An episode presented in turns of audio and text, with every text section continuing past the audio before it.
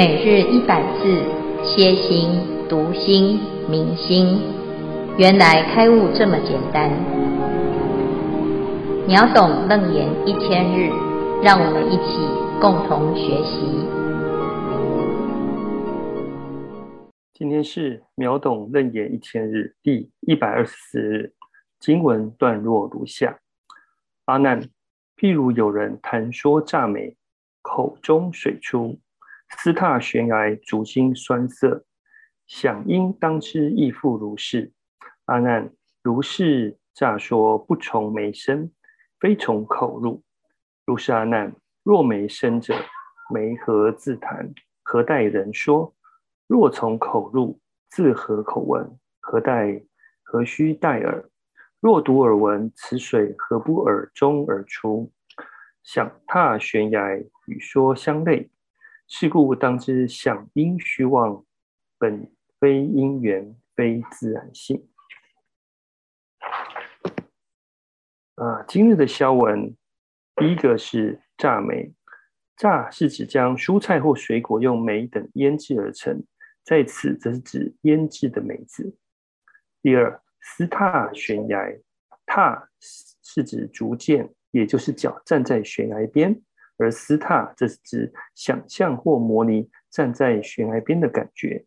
今日的主题是响应，而重点则是旧欲详变，结妄归真。以上消文到此，接下来恭请见辉法师为我们慈悲开示。诸位云端共修的学员，大家好，今天是秒懂楞严一千日第一百二十四日。我们要谈的是响应，响应在这个地方，佛陀举了两个例子，一个是谈说美而流口水，这个我们昨天谈过。今天要谈的是斯踏悬崖，足心酸涩。佛陀在这一段呢，最主要要讲一切世间的现象。都是当处出生，随处灭尽，幻妄称相，而本体呢是妙觉明体，它不离本觉，只是在这个相的虚妄性当中，大众常常迷失，以为它是真实。所以接下来呢，佛陀就一一的举例，五阴六入十二处十八界是如何的。虚妄，但是因为它有一个和合的现象，所以你会在事成之时，你就会产生它应该要永远都存在的一个错误的妄执。但是世间哪有不别离的呢？只要是因缘所生之法，都会随因缘生灭而改变。所以，当无常发生啊，大众呢通常都会害怕生离死别而不知所以。事实上呢，这是这个世间啊一个共有的现象。在这个现象当中，它其实是一个正常的通则，但是一般人没有办法理解，因此佛陀就举例，举例了之后啊。希望大众对于这个世间能够正确的认识，而且包括我们自己，我们会依着我而产生的种种的生老病死的期待与恐惧，也有爱别离、怨憎会、五阴炽盛，乃至于求不得种种的苦恼。那这个苦恼呢，要透过观察这苦恼的源头来自于哪里。那通常都是来自于有我的一个执取，我认为我应该要存在，我要得到一切。那这里面呢，到底有哪一些一要素会造成这个我执啊？那在这里，佛陀就讲了五阴之法，五阴是身跟心的聚合，但是一般人不知道它是因缘和合。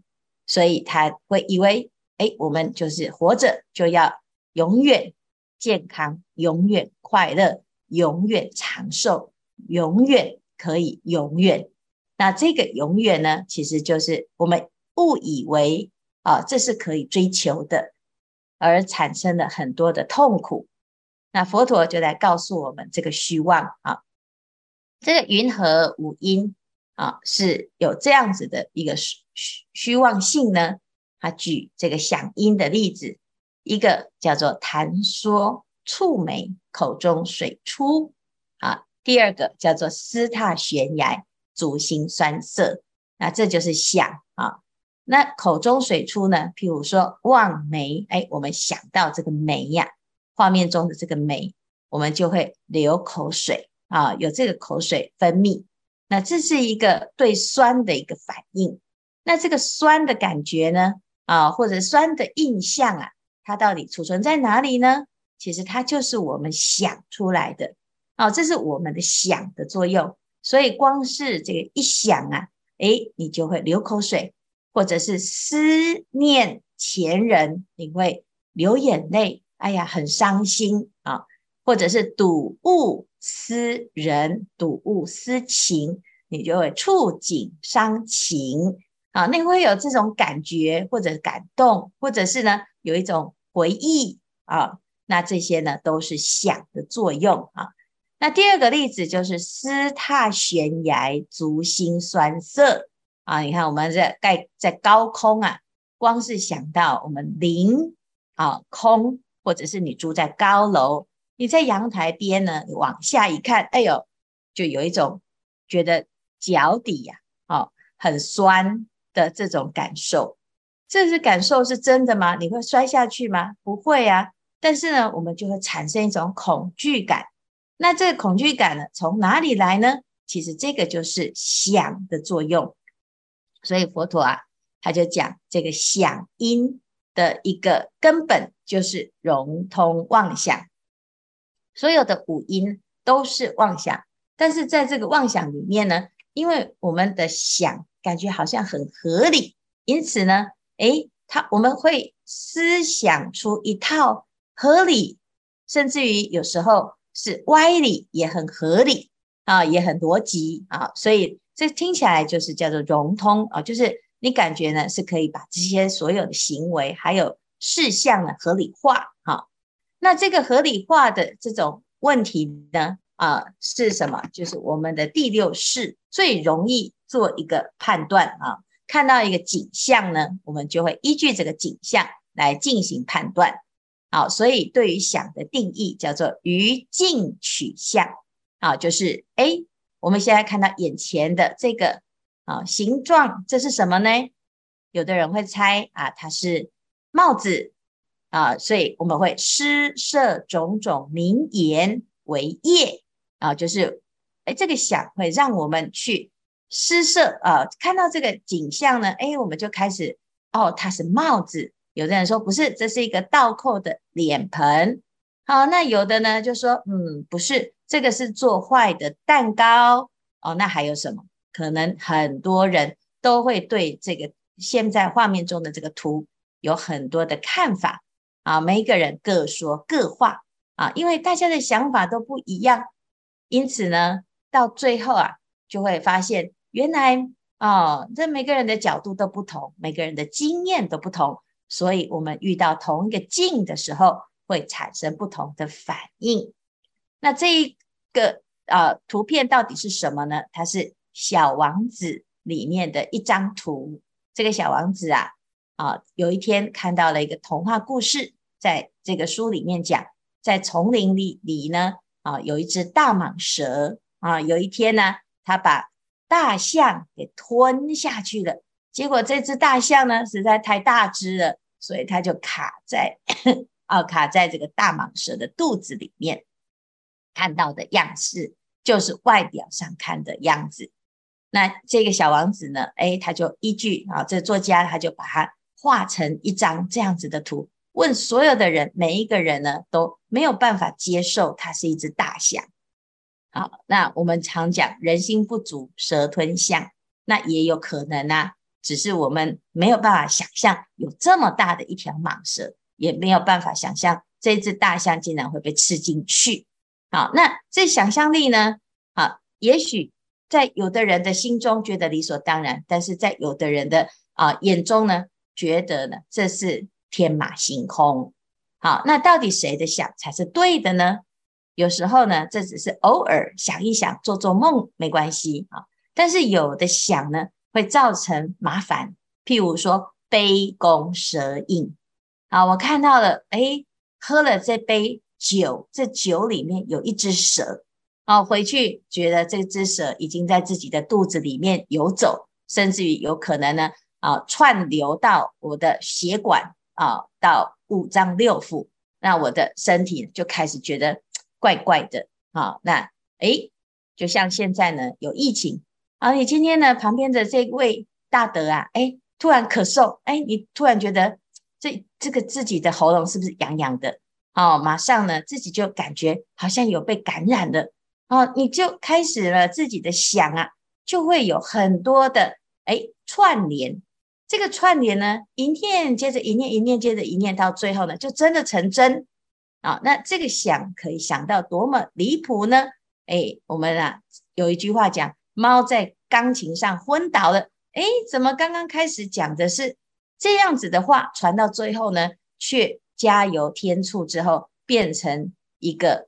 啊，完全是错误的大大误会啊！那这个杯弓蛇影就是在讲这样子的想啊。那如果这个人呢，始终都不知道他喝下去的其实只是一个影子，他可能呢就从此一病不起了。但是这个世间有多少的事情是可以经过解释呢？啊，所以啊，我们要了解这个想因啊，尤其是在修行到最后。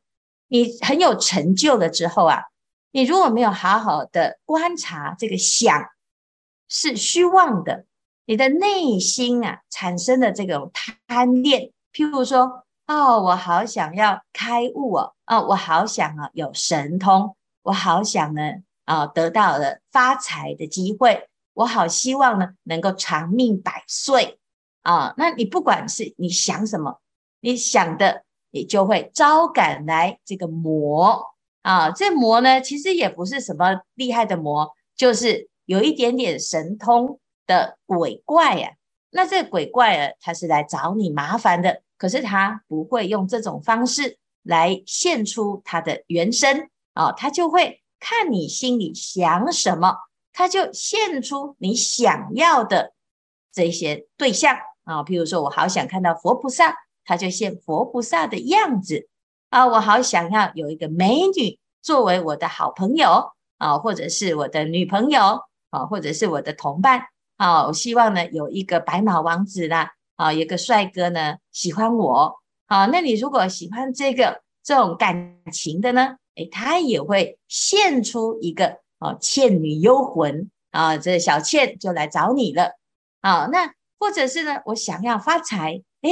结果呢，你晚上啊，哎，有时候啊，在静坐或者是在睡觉，你就梦到一些数字啊，去签一签，真的发大财了哦，中乐透啊。那有的呢，希望呢自己顺利，这种各式各样啊，修行要有一个成就啊，我要证得禅定，我要开悟啊，那这个呢，都会招来什么？这些妖魅魍魉来。啊，依据你的想来打造出你喜欢啊，投其所好，你的境界就会现前。你不宜有他，真的以为啊自己已经有神通了。为什么我想一下哦，我就找到停车位了呢？啊，为什么呢？我才动一个念头，那个人就打电话给我了呢？啊，为什么呢？我现在呢做什么，通通都心想事成呢？难道我就是那个谁的吗？好，或者是有人说你是啊那个菩萨的谁啊，或者是你是净土的菩萨，或者是你是罗汉再来，哎，你真的就信以为真了。这些都是错误的想，没有认知自己正在打妄想，还把妄想合理化的一个结果。那这有什么问题呢？这就是啊，你就走错路啊。修行本来要修成佛做主。结果呢，你就修到了，走到魑魅魍魉啊，变成鬼的啊，这个底下的一个打打手，或者是呢被魔控制磨子磨孙。那这样有什么意思呢？没有意思啊！你就越走越远，而且最后呢，惹祸上身。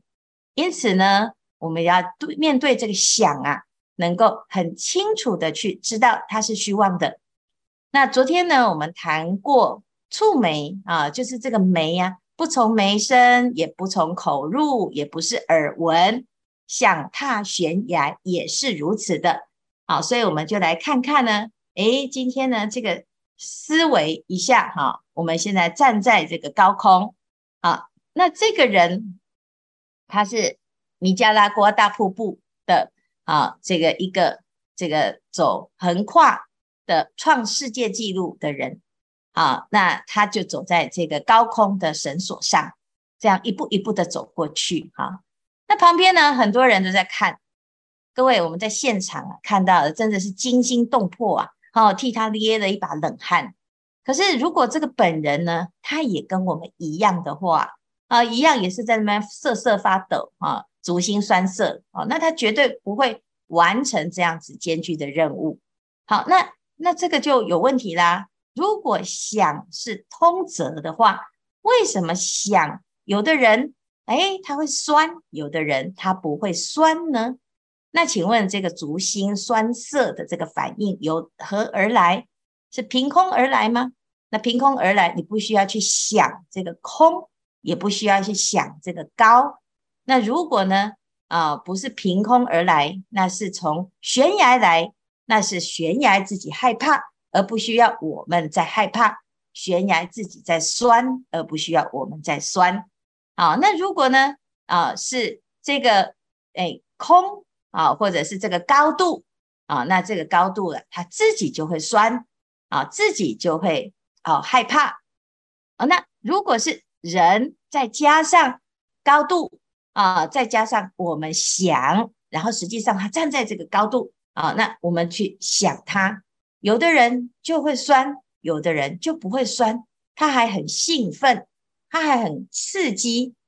有人喜欢高空弹跳啊，他怎么都不会想要。这个呃很害怕的，想要害怕摔下去呢？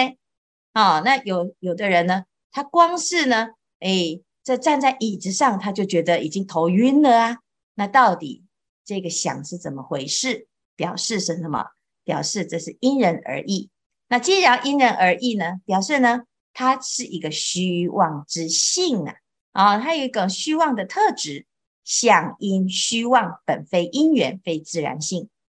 如果我们能够观察到这个虚妄啊，你就不会人云亦云，因为有很多人啊，他就是觉得他自己的想很对，很正确啊，然后试图要说服你啊，让让你相信他啊。谣言止于智者，但是有几个人有智慧呢？那你要怎么去制止他是谣言呢？你就要能够观察这所有的思想啊，它都是从。自己的角度来看，它不是真理。那如果是一家之言，那就是一个妄想。它只能代表他个人的想法，不代表所有的人都应该如此想。那这样子呢，你就可以知道，原来啊，这所有的想都是一种虚妄的，乃至于呢，你对自己现阶段的想法也不会这么的坚持己见。我们自己也要知道啊。十岁的想法觉得天经地义，到二十岁你就会发现真幼稚。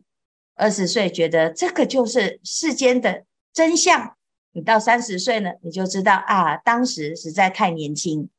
你三十岁了之后呢，啊，到四十岁你又会推翻你自己原来三十岁的想法。到了六十岁啊，这个孔子讲啊，五十知天命，六十则耳顺。到七十岁，随心所欲，不逾矩，那你就会有一个应该要有的一个想法。人的思想如果不会改变，那你就不会成熟。人的思想能够改变，那你为什么要坚持自己现在是真的呢？所以呢，这个想呢是虚妄的，我们要了解它，这样子你才不会被自己的思想绑住，甚至于呢，有时候啊，一。啊，这个自己原来固有的思想，在突破或者是面临变革的时候，你就没有办法脱胎换骨，你就没有办法真的放下原来的执着，那这样子呢，只是障碍自己的进步，也障碍自己脱胎换骨而已。啊，所以呢，这是响应虚妄，本非因缘，非自然性。啊，看看呢，大家对于这一段有什么想法，或者是有什么问题？今天是会长主持哦，很 庄严。第一个问题的是美玲，是师傅，阿弥陀佛。嗯，请问师傅，因为我有个朋友啊，嗯，因为曾经身体生病开过刀，啊，但当然现在已经恢复健康。那最近因为疫情的关系，感觉到非常的恐惧害怕，好像自己随时都会被感染，所以也不敢出门。那也一直在找中医调理，甚至去灵疗等等。那想请问师傅，这样是否也算是一种过度的，因为自己曾经生病的一个记忆，而让自己过度的预设立场而引起的恐慌呢？当然，师父也说过，执着是属于惯性意识，一下子是没有办法离开的。那作为朋友，该用什么样的方法，适当的去引导他呢？让他不要那么的恐惧。恳请师父慈悲开示，阿弥陀佛。嗯，那要看，其实作为朋友哈，朋友有的是，哎，彼此之间有很深的因因缘，你说得动啊，说话呢，他会听；有问题呢，他会来请法。啊，或者是来跟你倾诉，那这个就是一个好朋友。那如果呢是哎，这个交情啊，或者是彼此之间的信任感没有那么啊，没有那么好的时候，你就要看啊，他是喜欢谁，相信谁。好，那一般人通常都会害怕、恐惧啊，所以我们也会看到呢，在这个疫情期间啊，其实有很多菩萨他会。哎，化身成专家啊，譬如说他是医生，这医生有时候呢，他就会出来来说明，哎，这个疫情啊，不会让大家恐惧，甚至于呢，哎，来龙去脉啊。如果这个人他没有学佛，那他就去看他相信的专家的言论，而不要看小道的消息，因为我们常常啊，都是看赖呀，传来传去啊。网络上啊，有很多似是而非的一个传言哦，然后再造成一个恐慌啊。师傅也常常会收到啊，这个疫疫苗要怎样怎样哦哦啊，听说这是什么什么谁啊来继续来变种啊，或者是呢有一些什么预言呐啊，他说哎，这个接下来呢，台湾会怎么样，世界会怎么样，什么时候会末日啊？那这些呢？都是每个人在这个时代要面临的，因为你不可以制止别人不说话，但是你可以选择你要听什么。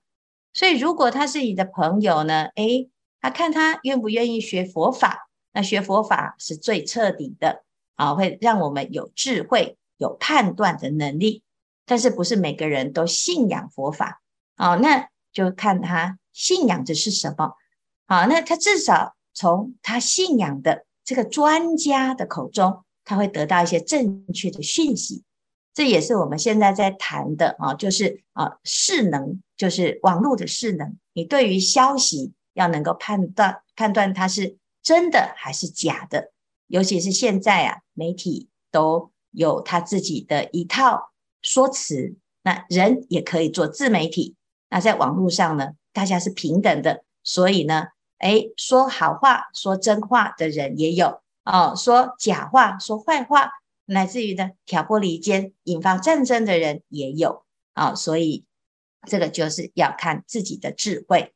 那你是他的好朋友，你就好好的关心他，了解他的恐惧。那也许我们可以分享，我们自己也有这样子的恐惧，那我们是怎么走出来的啊、那在这个时间呢，人在恐惧的时候要找依靠。那就看他的心是喜欢依靠在哪里。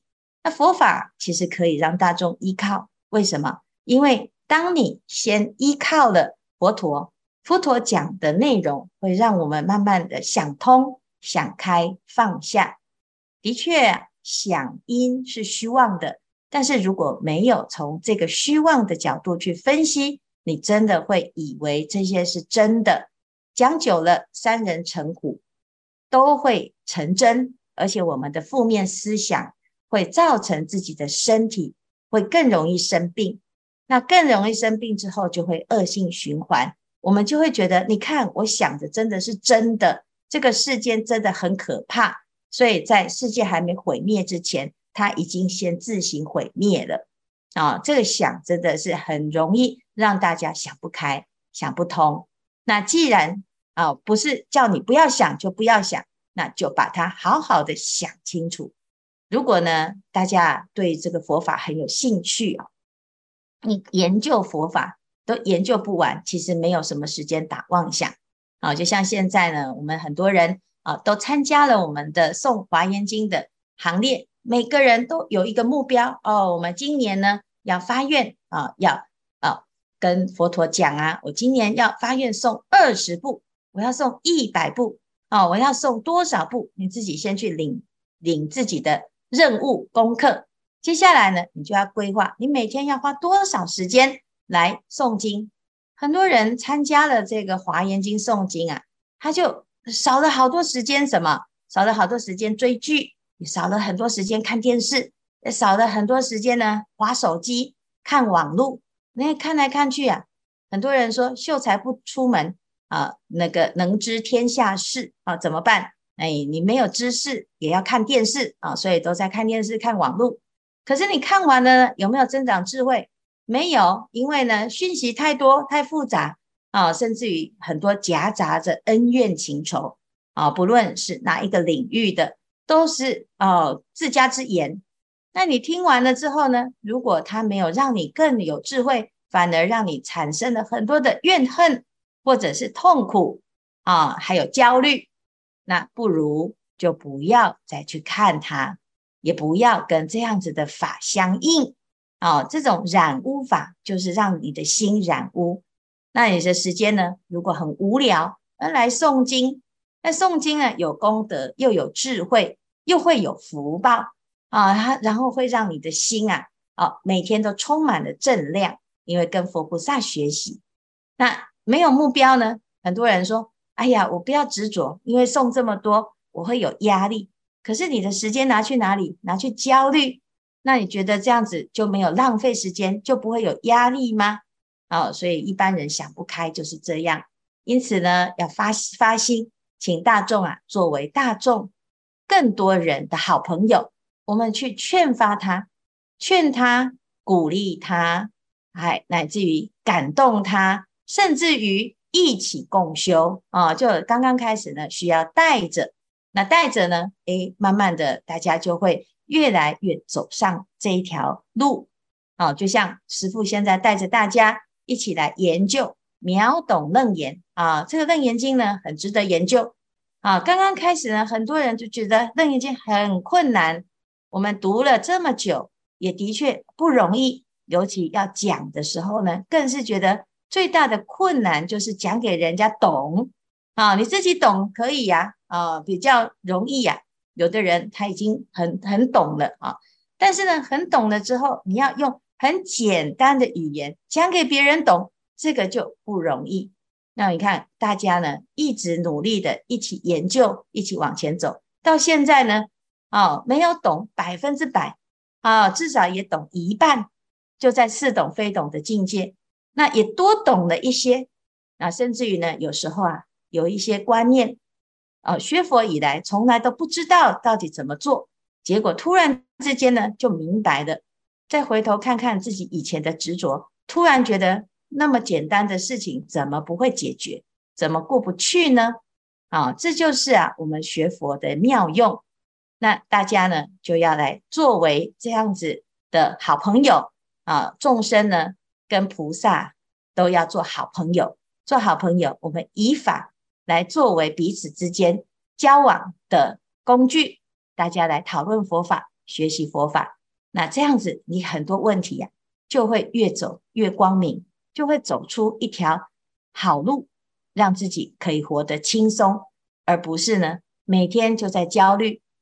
啊，所以呢，希望大众呢就要发心学习佛法，发心把这个佛佛法给深入，甚至于呢，让自己呀、啊、用生活语言就可以讲佛法，而不一定要拿着一本经在那边念给人家听啊。但是自己的用功呢，直接读佛经其实是最方便、最直接，而且呢最就近啊。讲给别人听没有关系啊，因为有的人程度不不到，他听不懂佛经。